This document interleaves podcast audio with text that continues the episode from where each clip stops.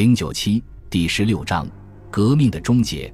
唯有稳定能使大革命的成就维系持久。但当时间步入一七九九年时，在重启的对外战争和持续的政治争吵之中，这种稳定看来比任何时候都遥不可及。然而，大量潜在的支持力量在等待着那个能实现这种稳定和持久的体制。一位督政府的特派员写道。根本不是君主制的支持者，十一税和租税的记忆让他们非常反感。狩猎权被废除后，他们十分满意，觉得收成可以翻番。他们也承认并十分重视权力平等。很多人购买了国有土地，所有人的处境都有所改善。当他们对旧制度与新制度做比较时，他们更喜欢后者。但是旧制度的罪恶已经远去。他们唯一还记得的罪恶是革命动荡带来的。法国的胜利受到部分农民的欢迎，但他没有打动大部分农民，因为胜利是用他们儿子的鲜血换来的，而农民不是完全能接受这样的牺牲。他们不太注意运用公民权利，因为运用这些权利会让他们身心疲惫。他们仍然信赖神父，不过这主要是因为固执，而不是其他的什么情感。这种情形表明，只要恢复和平、安宁和一段时间的平静，农民就会再次热爱大革命。但是，大革命也就是督政府体制，能够实现这种和平、宁静和平静吗？对此抱有信心的人看来越来越少了。由于战事重启，督政府显然需要依靠征兵制来组建作战部队。此举已经在比利时各省引发叛乱。除此之外，另一个显而易见的事实是，督政府还试图操纵每年一度的选举。虽然内政部习惯性的颁布谴责王党主义和无政府主义的双重罪恶的告示，但选举大会因暗中操控而再次出现僵局。个别督政官则在他们认为自己有影响力的地区支持那些可以接受的候选人。一个省级选举官员声称，不管人民做出怎样的选择。政府都只接受他已经委派好的人。虽然这次选举的投票人数创历史新低，但选举大会还是拒绝督政府的指导。推举的一百八十七名候选人中，只有六十六人当选。二十七个选举大会出现选举平局，于是便产生了类似于一七九八年的竞争者名单。但这一次轮到即将卸任的议会踢开行政机构了。花月当选的那些可靠议员，现在看起来已是严格的立宪主义者。在出现平局的选举大会中，他们认可的是较大的派别获胜，只有两个大会除外。这就导致大约五十名雅各宾派及其同路人进入了议会。没有别的议员的支持，他们无法形成多数。但是有很多温和派议员因为各种原因，也对督政府心怀不满。当新的议会于五月二十日召开时，军事溃败的消息从各条战线雪片似的飞来。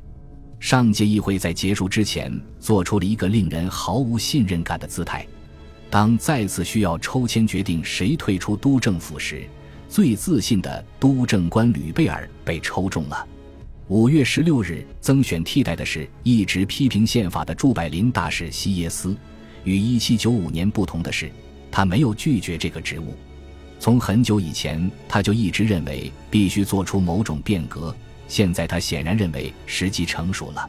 新议会的开幕加剧了政治危机，因为行政机构是分裂的，立法机关是反复无常的，军事危局可能像1793年一样严峻。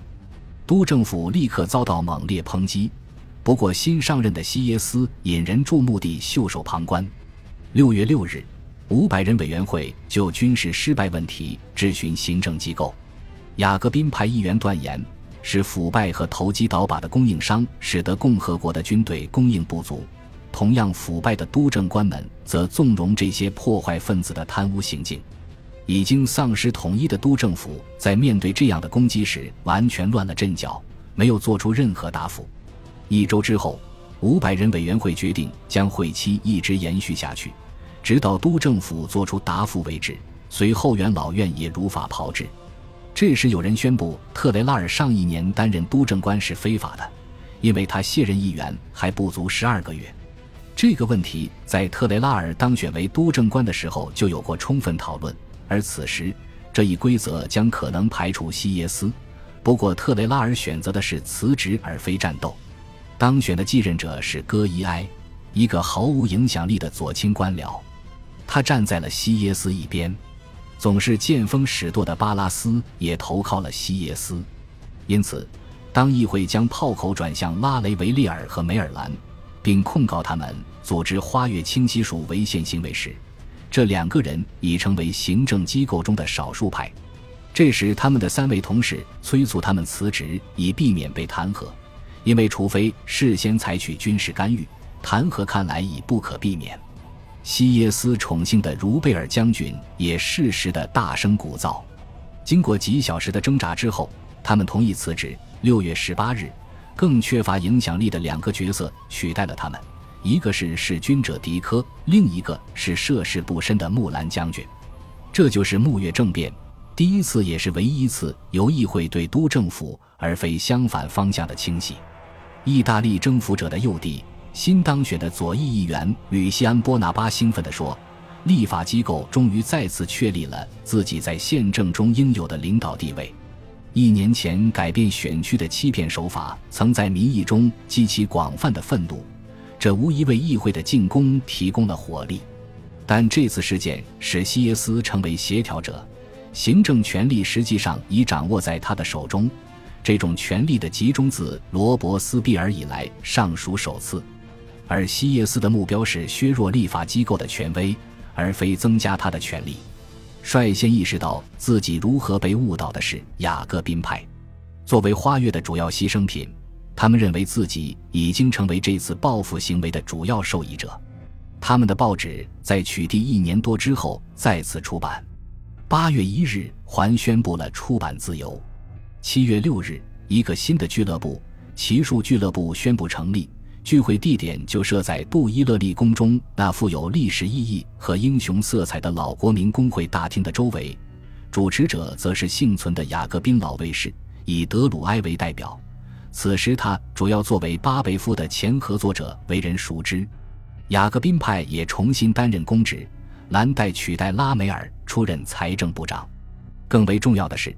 当来自前线的消息持续恶化时，议会通过了一系列具有雅各宾色彩的立法。六月二十八日，罗尔当征兵法以其最充分的形态实行，宣布立即征召所有二十至二十五岁的符合兵役条件的公民，任何人都不可找人替代。作为议员的茹尔当亲自动议这一措施，并大费口舌来描述这次新的总动员。同时，他还提议对富人强制借款一亿里弗以支持战争。到这个时候，军队占领的外国土地已不多，无法像1794年以后那样借地为生，因此共和国不得不依靠自己的资源。对最富有的公民来说，借款的利率十分严苛。这两项措施都让人想起共和二年那些挥之不去的记忆。更严重的是，七月十二日通过的人质法。根据这项法律，某个省或某个区如对新措施及其他措施抵制，将导致其被宣布为骚乱状态。在这样的地方，当局有权逮捕流亡者或贵族的亲戚，监禁他们，并让被监禁者承担费用，对他们罚款、没收财产，以支付骚乱造成的任何损失。与相关责任人的牵连不需要任何证明。总而言之，这些法律看起来意味着无套哭汉恐怖的回归。它首先威胁到富人和有产者。1793年和1796年的强制借款的确是以他们为目标，但人质法让人想起了惩治嫌犯条例，而且该法的实施者享有更宽泛的权利。这些法律的通过让雅各宾派胆子逐渐变大。他们继续动议弹劾以下野的督政官和他们的军事部长谢雷尔将军，这些人被指控大量贪污，但是根据宪法，这样的控告需历时三十天，并经三读之后方能通过，这就给了西耶斯时间，他可以协调各项措施以遏制雅各宾派的冲动。作为督政府的主席，他利用革命重要时刻的周年纪念，七月十四日。七月二十七日和八月十日，公开对极端主义的血腥危险发出警告。此外，还有针对骑术俱乐部的宣传攻势，因为这家俱乐部被指控试图引入1793年宪法。这个俱乐部大约有三千名成员，其中包括二百五十名议员。其会议自然能让人回想起过去那些振奋人心的岁月。不过，他也遭遇了保王党分子的讥讽和骚扰，而这又让人想起热月后的冲突，因此很容易将这家俱乐部描绘成公共秩序的威胁。七月二十六日，有人根据这些理由劝说元老院将其驱逐出立法机构附近地带，正如一七九一年的斐扬派做法一样。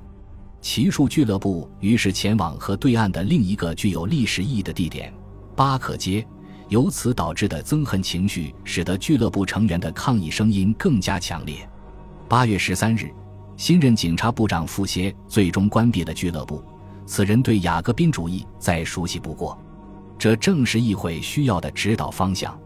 大部分议员都没有雅各宾派的经历，他们此时关心的是不要在极端主义的道路上继续滑行。五天后，五百人委员会经过三轮投票，推翻了对梅尔兰。拉雷维利尔和谢雷尔的指控。恭喜你又听完三集，欢迎点赞、留言、关注主播，主页有更多精彩内容。